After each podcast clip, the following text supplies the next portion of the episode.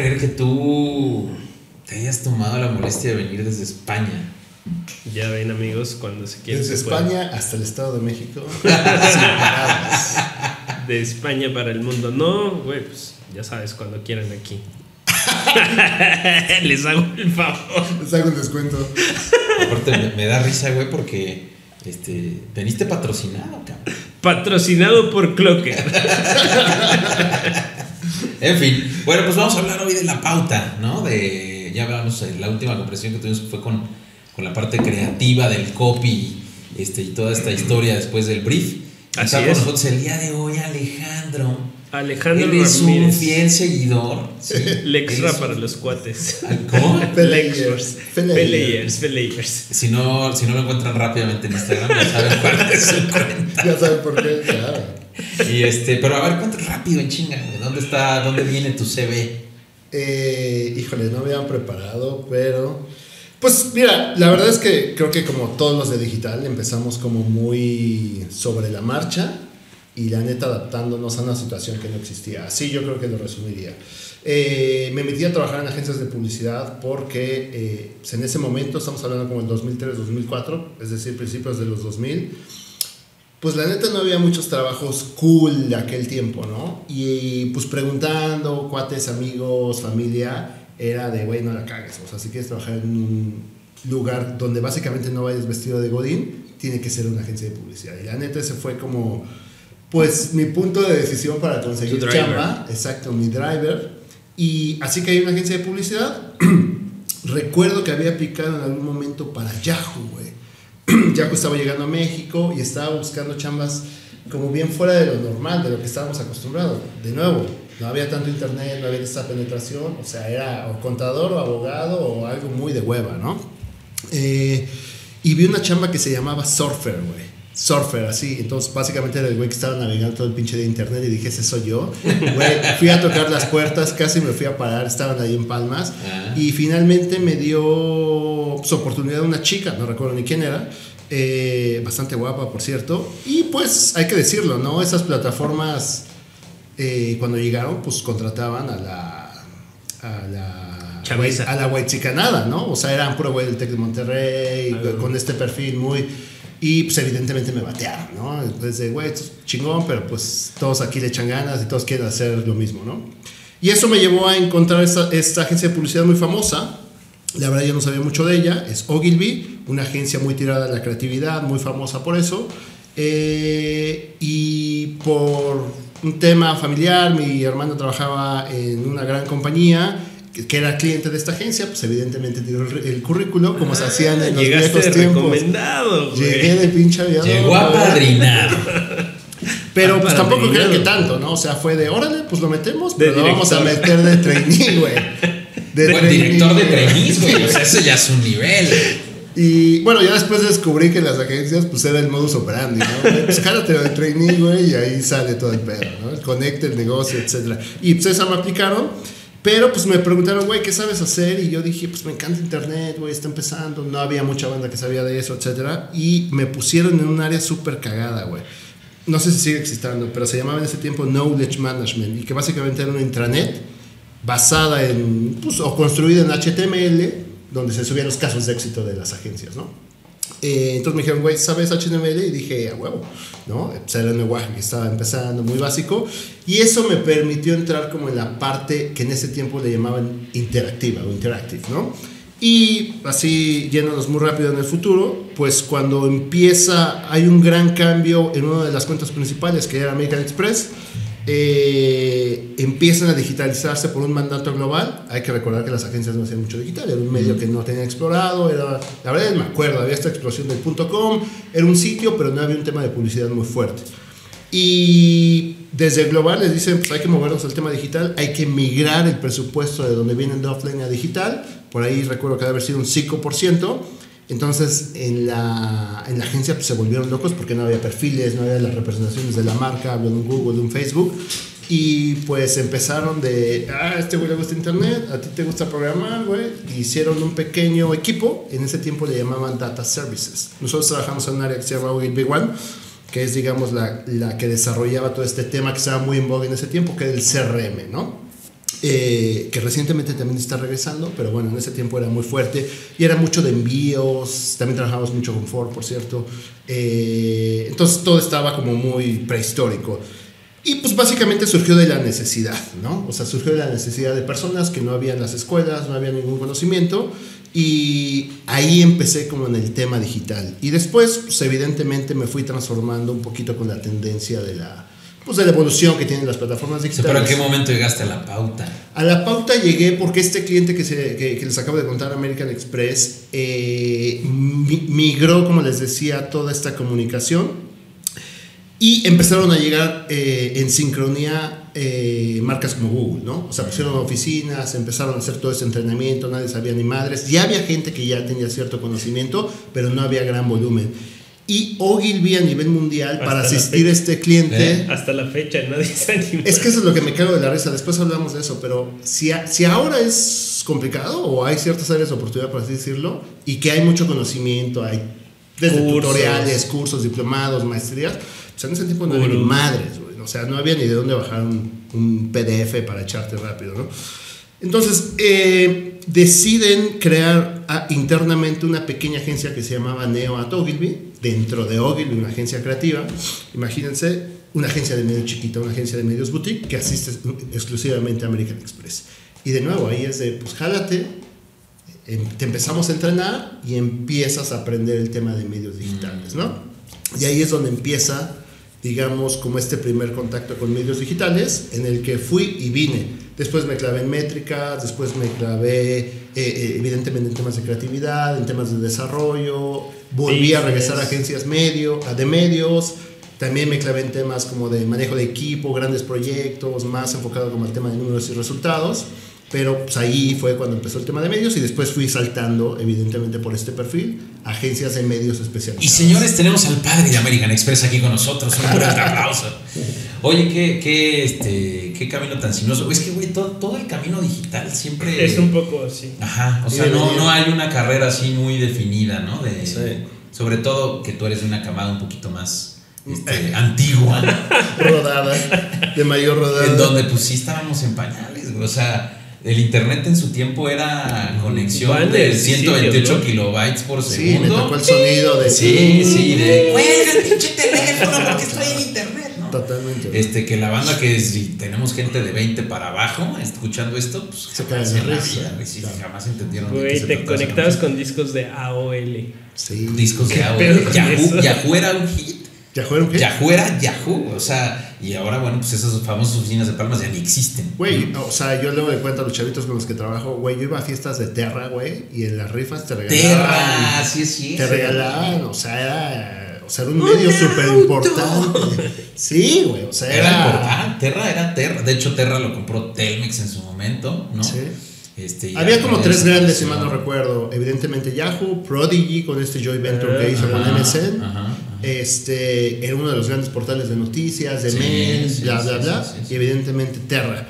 Hot. Eh, Star Media, güey, ¿te Messenger acuerdas? también existía Todo el tema de ese- Sí, no Messenger. o sea, era... Otra época. Aunque sigue siendo lo mismo, eso es algo que sorprende mucho hoy en día, que sigamos pautando los mismos formatos, eh, eh, el approach sigue siendo el mismo, eh, pues sí había como otro, otros players, ¿no? Sí. Bueno, por supuesto, va evolucionando el lugar en donde vamos pautando. Fíjate que ayer leía una nota bien interesante donde Mark Zuckerberg pues criticaban un poco la posición que tiene sobre el metaverso, ¿no? Claro. Y toda la millonada que ha invertido y que en realidad todavía no hay un interés Sí, genuino en la sociedad o en las empresas para estar allá adentro. Tú decías que eh, sorprendentemente después de 22 años, pues los formatos siguen siendo los mismos, Sí. las formas siguen siendo muy similares, güey. ¿En qué momento va a cambiar eso? Pues en el momento en el que abracemos el metaverso. O sea, porque de qué otra manera te vas a pautar en la industria Sí. digital. O sea, pensemos en la tradicional, ¿no? Radio, televisión, impreso, impreso este, vial. O sea, en realidad, pues, ¿qué más puedes hacer diferente Sí. en términos de formatos hablando de pauta? Pero bueno, eso era una, un hablando solo aquí rápidamente este, de, de- de ese asunto. Te queríamos rápidamente, después de que nos hiciste favor de presentarte, le queríamos eh, consultar la banda que está escuchando esto y que no entiende mucho de pauta, de medios, ¿cuáles son los tres puntos clave, dos puntos clave, cinco puntos clave, los que quieras dar, güey? Ujú. Pero que sean muy breves. Para que la gente entienda qué es pauta, qué es medios Claro. y cómo pueden familiarizarse Y con porque eso. es importante. Porque hoy en día nadie, nadie crecería sin pauta. Ya no estamos en 2010, Claro. donde era mucho más fácil que pudieras destacarte porque había menos competencia. Claro. La pandemia, muchas veces lo hemos platicado, ¿no? Este, hizo un salto cuántico de muchísimos años y ahora ya todo el mundo pauta. O sea, es impresionante. Cabrón. Puedes pautar con 10 pesos, ya me la volé, pero con 90 pesos al día Claro. y pues puedes hacer tu arte feo, bonito o lo que quieras y ya estás pautando. Totalmente. Yo creo que hay una. Lo he discutido personalmente mientras me estoy bañando, güey, y a, a nivel profesional con muchos amigos. ¿Con quién te bañas? Eh, todavía solo y mi perro de vez en cuando me, me observa, ¿no? El señor Sofía, señores. Eh, pues mira, es que es bien difícil llegar a una conclusión de qué es pauta, porque pauta es muchas cosas eh, y ha ido evolucionando en el tiempo, ¿no? Y se- seguramente seguirá evolucionando, ¿no? O sea, al final la analogía que hacías de televisión, este, impresos, etcétera, la realidad es que no se han ido. Hay algunas veces que van y ven. regresan y se y evolucionan y le meten a la comunicación QR code y entonces se fusionan varios mundos, ¿no? Yo creo que va un poquito por ahí. Yo no sé si hay una definición, ¿sabes?, eh, final, que se puedan quedar con eso. Pero yo lo resumiría que lo que te permite el tema de medios pagados es incrementar la visibilidad, ¿no? Y ahí, ahí empieza un poquito la confusión, porque eh, lo que tú acabas de decir, la pandemia aceleró como esta inclusión o esta necesidad de que ya no solamente los grandes anunciantes hicieran esta inversión en medios para evidentemente alcanzar o nuevas audiencias o tener mayor visibilidad, sino que también el changarrito se vio en la necesidad de güey, necesito que me vean, porque ahorita estoy cerrado, entonces necesito seguir distribuyendo, vendiendo mis productos. Pero también vinieron todo este tema de los entrepreneurs, ¿no? Que se hizo muchísimo más fuerte. Güey, yo coso, yo hago vestidos, bla, bla, bla. Y también tienen la necesidad de salir allá afuera. Entonces, la competencia que anteriormente estaba en los grandes anunciantes, ahora se le sumó a básicamente todo el mundo que tiene una Pero idea. creo que ahí, eh, ahí recae la importancia de la administración de pautas. Porque Totalmente. si tú haces una segmentación, no necesitas tener un gran presupuesto, sino llegar a las personas adecuadas. ¿no? Sí, te digo, ahí es donde cae un poquito para mi gusto la confusión y es difícil. O sea, nosotros venimos de trabajar con clientes muy grandes, con inversiones muy grandes, con procesos complejos y cuando eso lo tratamos de traducir a empresas pequeñas, pues hay que hacer un balance, ¿no? Porque las necesidades son diferentes. Una marca grande lo que quiere es visibilidad, puntos de recordación, subir y evidentemente también temas de conversión. Pero la neta tratamos con equipos de marketing que les vale un Bueno, pito. lo que pasa es que sus ventas ya no están basadas en Exacto. eso. Claro. Y cuando estás hablando de una marca pequeña, de un negocio Totalmente. pequeño, pues, güey, aunque quieras meter la mejor campaña del mundo, si no hay ingresos, Totalmente. no comes, ¿no? Entonces ahí es donde creo que ha cambiado y ya veníamos de eso, de estas pláticas de performance y dejar un poco el branding y nos hemos enfocado a hablar más de resultados, al menos en la parte digital, ¿no? Hablar más de resultados. Yo te meto un peso, quiero siete de regreso, ¿no? O sea, ya hay eso sobre la mesa que no exactamente estaba al principio, eso es eh, claro de decirlo y por y que, alguna y razón... que no necesariamente solo se logra con una pauta, güey. O sea, Totalmente. para hacer una conversión necesitas un ecosistema digital Es un funnel y que hay clientes que siguen pensando que si le meten pauta, un peso van a tener siete. Te voy a decir que yo creo que depende del producto o servicio que vendas, eh, porque al final del día no hay siempre ni nunca, ni todos y nadas. ujú. Pero al final, normalmente, cuando ya empiezas a tener una estrategia un poco más pensada, sí necesitas tener una base, un soporte bien claro para Claro. que no nada más sea de, ah, pues ya metí cinco y cuánto me vas a regresar. No, pues tiene todo un proceso, ¿no? Claro. Este, lo hemos vi- vivido desde hace ya tres años. Pero pensemos, por ejemplo, en unas carnitas, güey. Pues las carnitas a lo mejor se anuncian, ¿no? Eh, servicio a domicilio y pues, Claro, simplemente pero- se da el call to action con un mensaje, con un, con Sí. un WhatsApp y haces el pedido, ¿no? Es que creo que hay algunas cosas que ahí es donde viene la confusión que están basadas en necesidad. O sea, se me antojan unas carnitas, busco, veo, encuentro, me inspira alguna publicación pagada y tomo una decisión. Pero imagínate que vende seguros, cabrón, ¿no? Tenemos un cliente que vende seguros y... O sea, es como este mal necesario que tiene que venir con un terror atrás de, güey, piensa en tu futuro, puede pasar cualquier tragedia y de ahí tomas ciertas decisiones. Pero no es tan inmediato. Entonces, ¿la publicidad sirve para eso? Pues por supuesto, para quizás sensibilizarte, ¿no? Pero no va a haber una conversión tan inmediata como una necesidad muy clara, como quizá, no sé el mejor ejemplo, pero como las carnitas, ¿no? Se me antoja, hablo, convierto, WhatsApp, todas las funcionalidades que tenemos hoy en día. Pero eso hace que cambie Pero la es ahí a lo que voy. ¿no? O sea, necesitas otras plataformas. WhatsApp, la gente que lo atienda que esté bien informado, informar en dónde estás, en qué horarios. O sea, hay muchas cosas que van más allá de la parte de la pauta. Yo tengo, yo tengo una pregunta para hacer un bonito reel. En el, en el pasado, con los medios tradicionales, era mucho más complicado generar estrategias de funnel. Eh, pues, es que es lo que les trataba de decir. No exactamente había eso sobre la mesa. Yo me acuerdo cuando hicimos esta transición que les, que les contaba de American Express.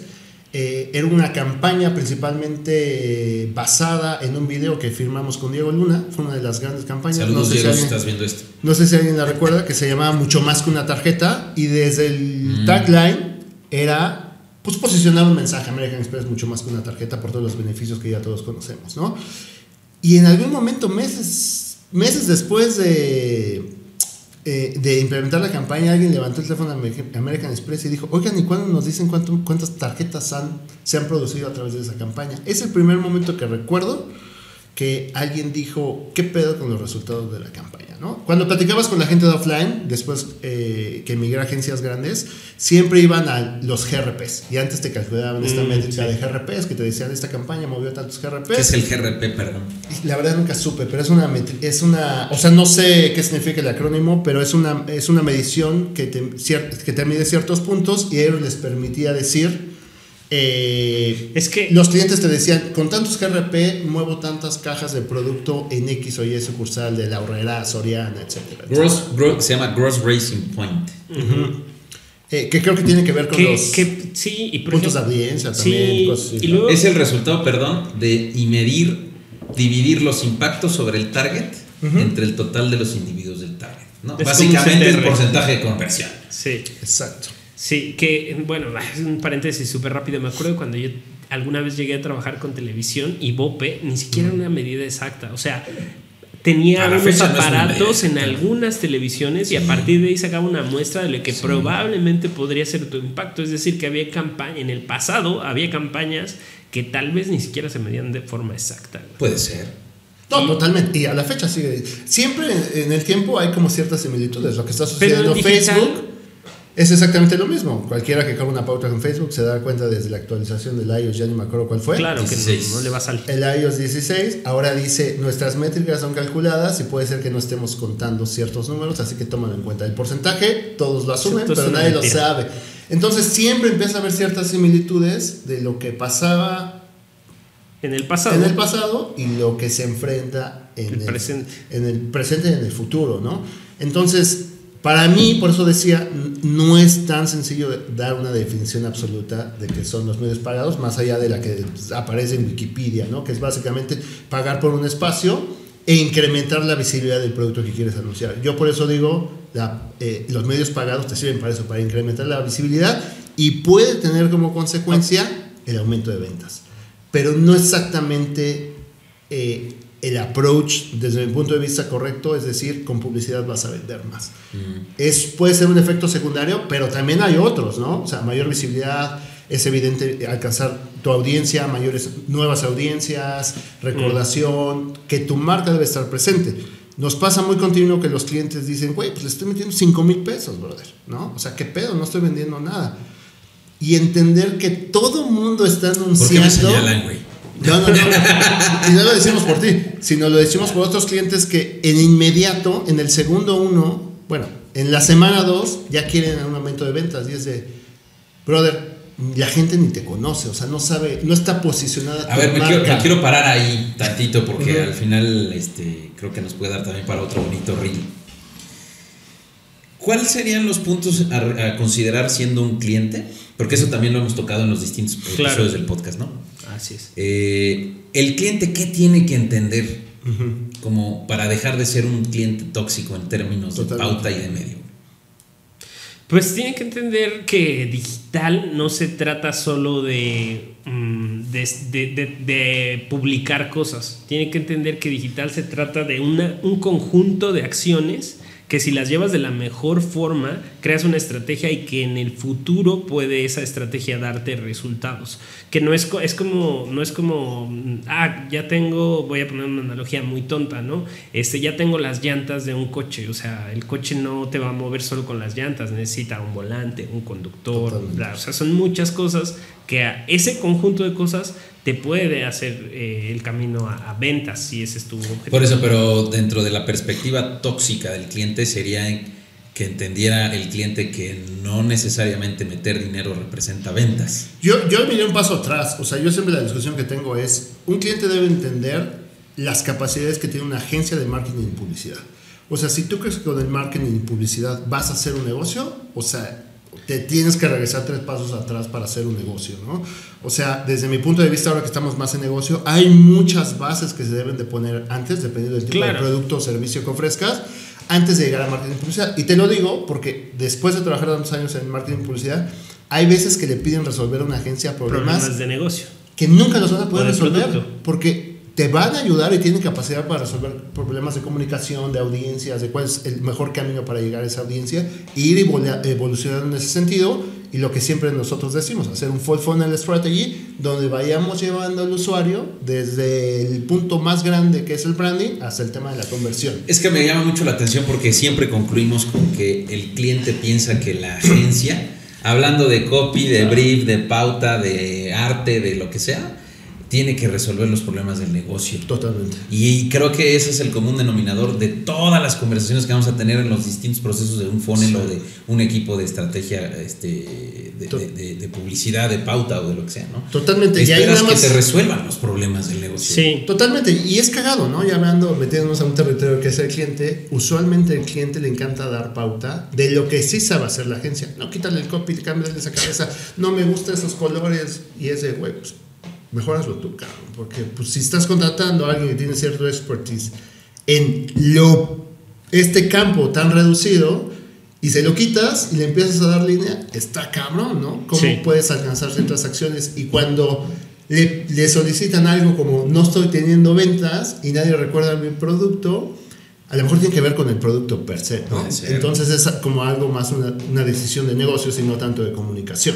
Eh, yo creo que eso es importante para alguien que quizás esté escuchando esto y dice tengo una buena idea y le voy a pedir una agencia No, y también, también, me salve mi negocio. no, creo, creo que suceda También creo que hay negocios que al digitalizarlos deben de sufrir cierta transformación, ¿no?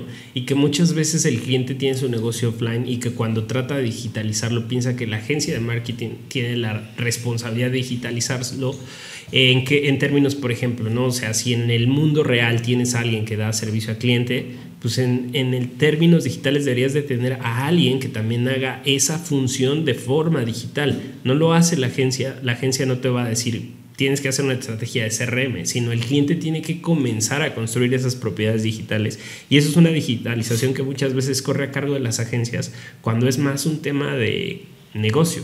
No sé Yo si- tengo una gran anécdota, güey, se las quiero contar. Eh, uno, de, uno de nuestros clientes principales en la agencia donde trabajaba era Nokia. Nokia. Connecting people. Exacto. Entonces, Nokia se anuncia el iPhone, es un hit, pasan ciertos meses, años, y Nokia empieza a ver este impacto, ¿no? De pinches telefonito, muy funcional, muy duro, aguanta todo, lo sabemos hoy en día. Pinches iPhone no son tan buenos como uno pensaba, pero cuestan muy caros. Pero en ese momento la marca a nivel mundial y evidentemente aquí en México empieza a entrar en pánico, ¿no? Entonces, para los que no sepan, el mundo de las agencias grandes es muy mamón, ¿no? Entonces hay una junta con el CEO o el CMO que manda a llamar a la agencia y traen gente, güey, de China, de, evidentemente Estados Unidos, Europa, los especialistas, porque vamos a tener esta junta y nos van a, pues, están poniendo como en pitch la cuenta, es algo que sucede mucho, una cuenta global, imagínense. Para los que no perderla. saben que es un pitch, ¿no? Es como sientan a varios Exacto. y pues ofreces algo y gana el mejor. Es una licitación, Es pero en términos ultramamoneros. En términos de la agencia es, si te dicen te voy a poner a pitch, es de te quiero mandar a la chingada y quiero ir con otra agencia porque seguro trae unas, unas ideas más refrescantes y usualmente más baratas, ¿no?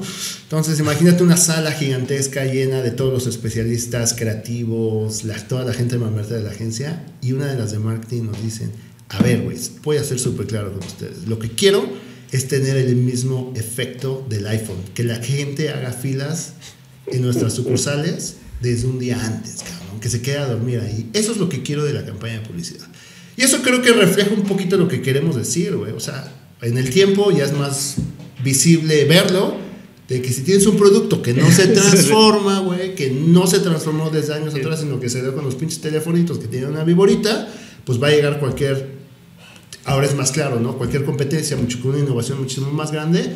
Y por más que le metas pauta, este, comunicación, etcétera, no va a cambiar lo esencial que es la gente prefiere otro producto por las decisiones. ¿Y que qué le dijeron? ¿no? Pues vende iPhones.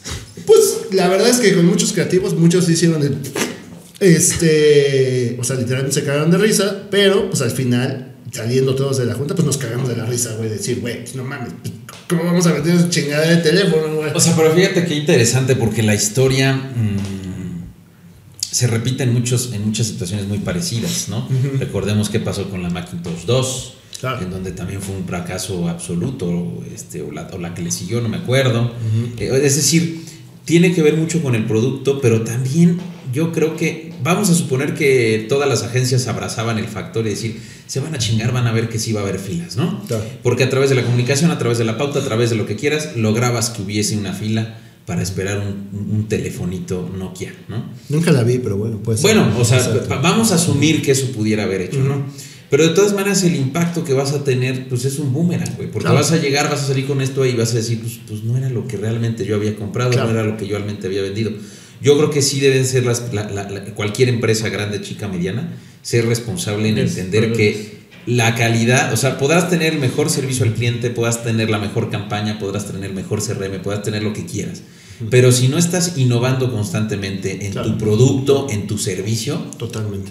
Pues finalmente la campaña se va a volver obsoleta. Y va a crear más problemas que beneficios. Claro, por supuesto. Por eso me remonto a ma- mayor visibilidad puede tener una consecuencia que puede ser positiva o negativa. La positiva, mayor ventas, la negativa, pues todos estos desmadres que vemos en social media de conversaciones negativas, que se caen productos, que tienen que retratarse de cierta publicidad, ¿no? Hoy en día ya vemos marcas que dicen, la cagamos en esta campaña, perdón, va para atrás, ¿no? O sea, eso es un hito, ¿no? Creo, y creo que eh, nos ayuda a, a la banda que esté escuchando eso de no es tan sencillo decir yo te armo una pauta en Facebook. es que se vuelve ya, es que ya se vuelve bidireccional, ¿no, mi Alex? Claro. O sea, Sí. ya, ya el cliente ya te está hablando, ya te estoy escuchando como marca. Sí, las marcas han dejado de comportarse como marcas. Hoy se comportan, ya tienen una propia personalidad, empiezan a hablar en un tono, se empieza, porque los usuarios han cambiado, los compradores cambiaron demasiado. Escribiste hace poco un artículo de la evolución del comprador. Ha sido tremenda la evolución de un comprador antes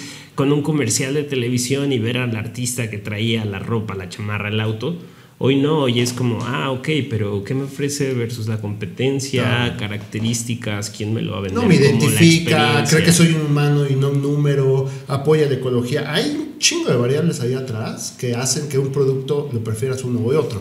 Y bueno, nada más para final ese tema de Nokia y Apple. Qué cagado es que nos, nos cagamos en la risa en su momento de Nokia, pero Apple ya está casi en ese momento. ¿eh? O sea, cada lanzamiento la gente se empieza a cagar de la risa de, güey, están reciclando productos, le meten cualquier madre, su frase de el más rápido, el más nuevo, ya empieza a ser un chiste Sí. la marca.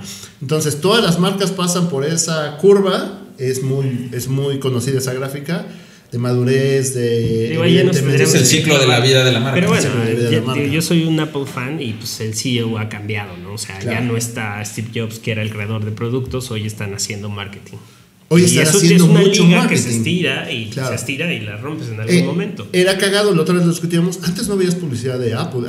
De hecho, ellos presumían y decían: Nosotros no No necesitamos es- hacer publicidad. Y ahora en todos lados está inundado de publicidad. Sí. ¿no? Entonces, creo que empieza a reflejar que no es un camino como pues llamarme una pauta en el business manager Ahora, de Facebook. tampoco digamos que la publicidad es mala, ¿no? O sea, creo que hoy se ha dejado en manos de la publicidad muchas cosas que corresponden a tener un buen producto, a tener Claro. un buen servicio.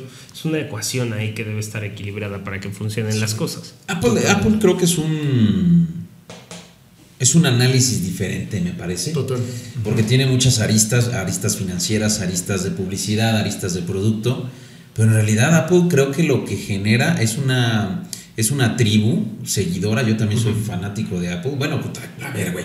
O sea, Hay tres iPhones, hay tres Macs, ¿no? Eh, Traes, bueno, tú no traes ahorita el Apple Hoy Watch, pero tú sí traes. Yo ya, yo ya quiero empezar a ver y explorar ese mundo. Es decir, Sí. por más que el producto siga siendo lo mismo, Sí, güey, sí, muy bueno. y es lo que te Pero es que decía. no hay todavía un competidor que esté a ese nivel. No, pero esp- espérame tantito. Lo que trato de decir es que al final la pauta está haciendo su chamba, güey. Sí, claro. Y ahí, sí- También. y ahí seguimos, ahí estamos. Bueno, yo creo que el producto hace su chamba. El punto de quiebre entre los dos en algún punto pudiera ocurrir. Cuando ya la pauta llegues y digas, no, ya no es No, esto ya que no es el producto. Ya no es lo que me ofrecían, ya no es lo que vendí, vendió la pauta. Un poco ¿no? ya está pasando un poco, empieza a verse, ¿no? En las compus tú dices, pues, es la misma. güey, ¿qué Claro. cambió? Sí, se empieza, la, la innovación se empieza a acabar y se empieza a igualar todo, ¿no? Eh, yo lo que creo que el producto es lo que hace la diferencia sin duda, pero creo que a todos nos ha pasado, ¿no? O sea, cuando tú dices, es que las Mac o el iPhone o lo que sea, cualquier producto de Apple tiene ciertas cosas, cualquier usuario de Android te dice, en un Android eso desde hace dos años. O sea, Pero- también hay este No, enamoramiento, ¿no? claro. Te digo que viene que ver con el producto y quizá con el tema de medios, pero sí hay, El creo, que ciertas diseño, audiencias que lo captan muy bien y hay otras que son enemigas puras y llanas de cualquier marco o producto en las que estés no Sí. de acuerdo, ¿no? Regresando a la pregunta, eh, dejando de ser tóxico, hablábamos de esta eh, aceptación que hay que, hay que hacer como, como, como empresa, como empresario, como emprendedor. Otro punto que, que tenga que ver Claro. en la toxicidad de un cliente. Eh, eh, creo que regresaría al punto ese que te decía de dar línea a alguien que tiene cierto expertise, ¿no? O sea, hay dos variables que yo veo comúnmente. Uno, desconoce completamente cuáles son las acciones de paid media y dos, dar línea que se- de qué se debería de hacer sin ninguna base de conocimiento previa. Y no hablo del... Yo vi en YouTube, porque eso es natural que la gente se trate de exponer para tener cierto conocimiento y tratar de hacer las cosas mejor, ¿no? Sino me refiero a que no tienen una base este tema de datos, de por eso sí, ahora, ahora vendemos mucho el- campañas basadas en datos, ¿no? Güey, este copy me parece que no está funcionando, antes era, o usualmente es porque no me gusta, güey. Porque lo vio mi esposa y dice que está bien feo, güey. Porque mi sobrina que es influencer, güey, dice que no le está latiendo, que no va en el mood. Por eso, a- hoy en día las decisiones se debían de tomar en datos, ¿no? Entonces, clavarte en datos sería una de las grandes recomendaciones para saber qué sí está funcionando qué no está funcionando a nivel comunicación. O y sea, hablo de eh, conversión. pero, pero entonces el, el punto sería alejarte de, de esa de ese Prejuicios. racion- más bien de un racional personal en donde dices, Ay, va por aquí el pedo. No, Claro. no, analízalo, ¿no? Voy a tocar un punto que es y que tiene relación con la pauta y con, lo me- con los medios.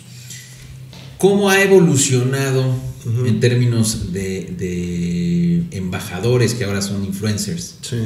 ¿Cómo ha mejorado ese proceso? ¿Ha empeorado? ¿Ha afectado el mundo de la pauta? Claro. ¿Lo ha mejorado? Ahora podría conocerse a un, a un influencer como un nuevo medio Son otro medio, de comunicación. O sea, ¿cómo, Claro. cómo se categoriza en el tema de los influencers? Muy cabrón, yo al principio no era, o sea, mi opinión personal y que difiere quizá un poco con la profesional es que no era muy fan de todo este tema de los influencers pues, por todo lo que representa, ¿no? Pero al final creo que lo que abrió fue esta democratización de los medios y le permitió a personas que antes hubiera sido imposible. Hay que recordar que la publicidad antes eran actores de Televisa, al menos en Correcto, nuestro núcleo, 100%. que llevaban mucho tiempo y que los contrataban para comerciales, menciones, todo lo que tú quieras eh, imaginar. Hoy en día es un brother que tiene su propia narrativa y que tiene millones de personas que lo siguen y que creen en él. Entonces, en ese sentido, evidentemente abrió las posibilidades muy fuertes para las marcas y para los usuarios, pero creo que puso en aprietos a la industria de publicidad,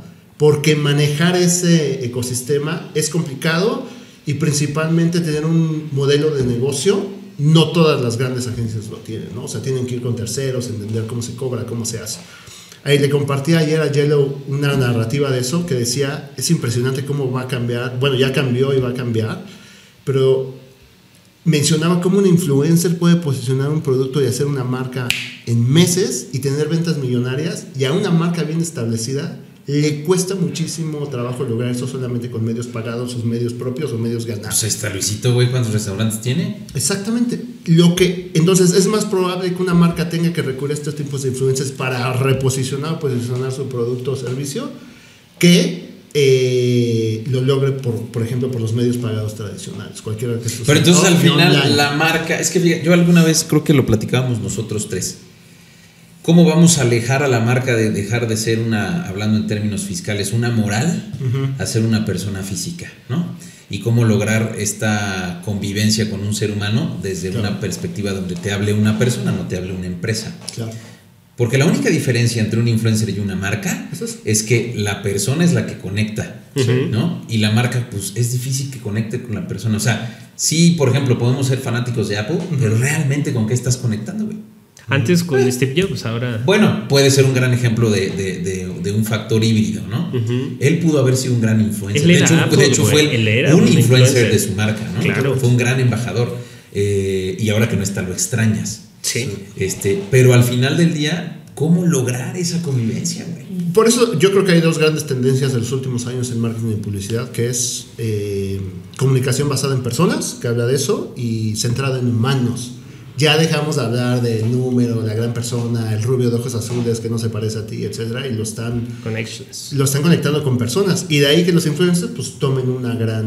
Ah, ¿cómo decirlo? Relevancia. Una gran relevancia, sin duda. Pero yo creo que también hay todo un camino por recorrer y aprender para las marcas de cómo relacionarse con los influencers. Creo que hay muchos casos donde lo han hecho muy mal y yo creo que es normal porque es algo nuevo que nadie conocía, pero el futuro de los influencers con las marcas creo que tiene... Diferente, Es que estaban acostumbrados a billetazos, güey. Que diga el dile, que ponga que son la mejor marca y que esto y aquello y todo el mundo se daba cuenta y los grandes casos que conocemos que decimos mierda. Bueno, lo que pasa es que eso fue en su y pasa el brand book. Pero es que así, así estaban acostumbrados. Sí, güey. Las marcas así estaban acostumbradas. Llegas con Televisa y güey, este es el, las mejores papas son estas sabritas, güey. Y, la mordía. Y la mordía, ¿no? Y, esa era la lógica. Y, en ese momento, pues hacía sentido con la, con la audiencia.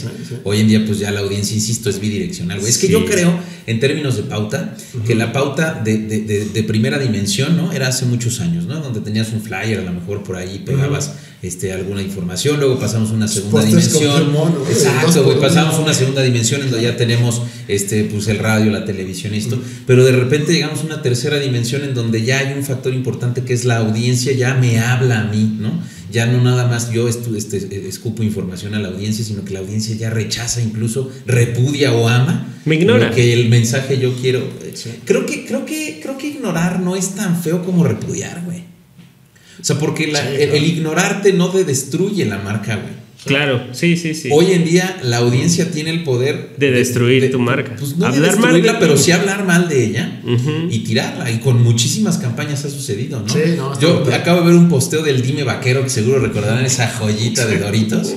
Este, hoy seguramente si esa campaña hubiese salido actualizada en el 2022, se acabarían a la marca, Claro, o sea, la culparían de misógina y habría demandas con derechos humanos, habría un montón de cosas que ya no podríamos hacer. Por eso eh, les decía que había metido, ha metido muchos aprietos a la industria y a los anunciantes, los, las, las grandes marcas, porque han tenido que, imagínate una marca, un güey de marketing diciendo, pues lo sentimos, tuvimos un error, ¿no? Y a nosotros a nivel de industria lo que siempre decimos, ¿quién aprobó esa madre?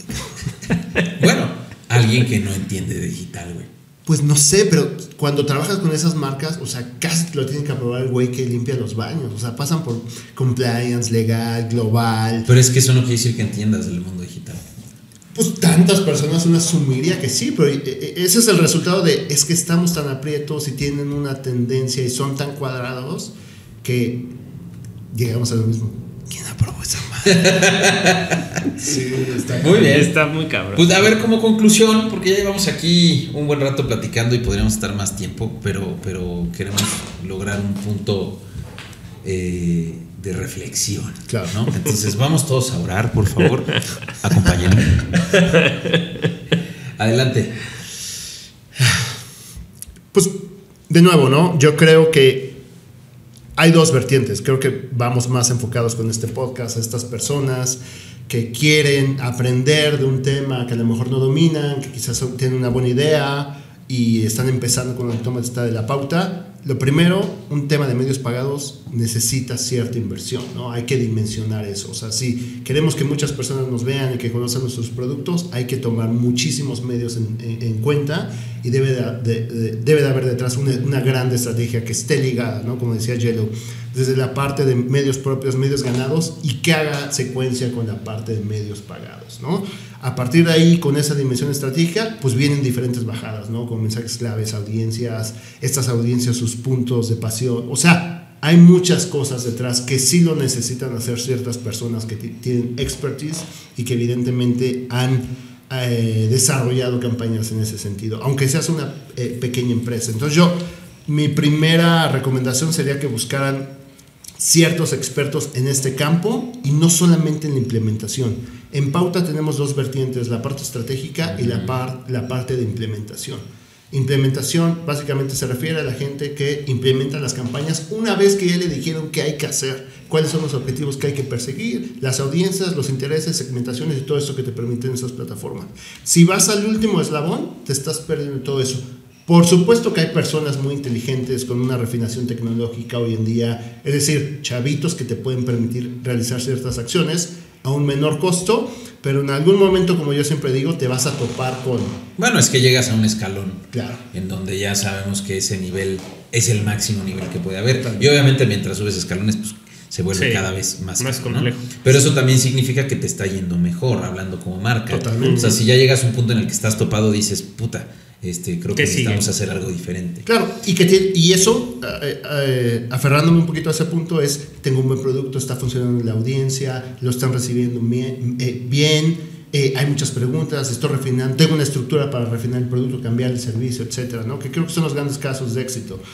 Pero si no existe eso y le echas la culpa es que el güey de la pauta la está cagando, güey, es que yo creo que hay algo que se tendría que discutir. Entonces, esa sería una de mis primeras discusiones. O sea, hay que ver por qué sí está funcionando, por qué no está funcionando y si realmente es un tema de comunicación y publicidad. ¿no? Estaría bueno tirar un episodio luego para descubrir, ¿no? Este, los de, Sí. de, de quiénes son falsos este, pues, eh, eh, estrategas de pauta, porque me parecería que hay muchísimos, porque es muy fácil pautar hoy en día. No estoy diciendo que el efecto sea positivo, pero es bien fácil pautar. O sea, ya puedes pautar desde un iPhone. Totalmente. este, sin ningún problema, inventando datos, gestionando. Y si un cliente no entiende de segmentación, no entiende de, de- de- de- de presupuestos, no entiende de, de- de- incluso de terminología, pues te De marean en chinga, Totalmente. O sea, yo para cerrar eso, de nuevo, veniendo de esta experiencia y tratando de capitalizar, Creo quizá que- para las pymes,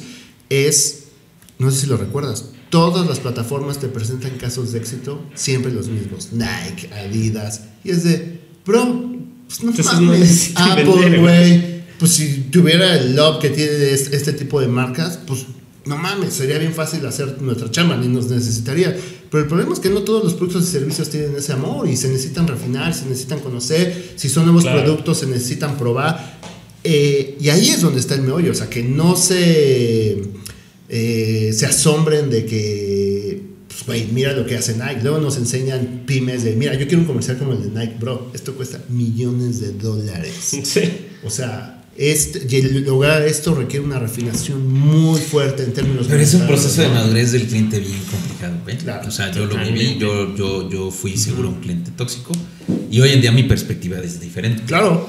yo Pero yo sí era de los güeyes que llegaba y decía, güey, ese pinche no sé, está bien pendejo, güey. O sea, velo, velo. Yo lo podría hacer, cualquier lado. No, no, o sea, requiere un proceso muy complicado de, de- de creatividad, de producción, de talento, Sí. de postproducción. Sí, de, claro. o sea, es, es un realmente, es realmente un reto. un arte, sí. Eh, sí, sí, sí, pues bueno, por eso hay Por eso especialistas, en especialistas, esto. claro.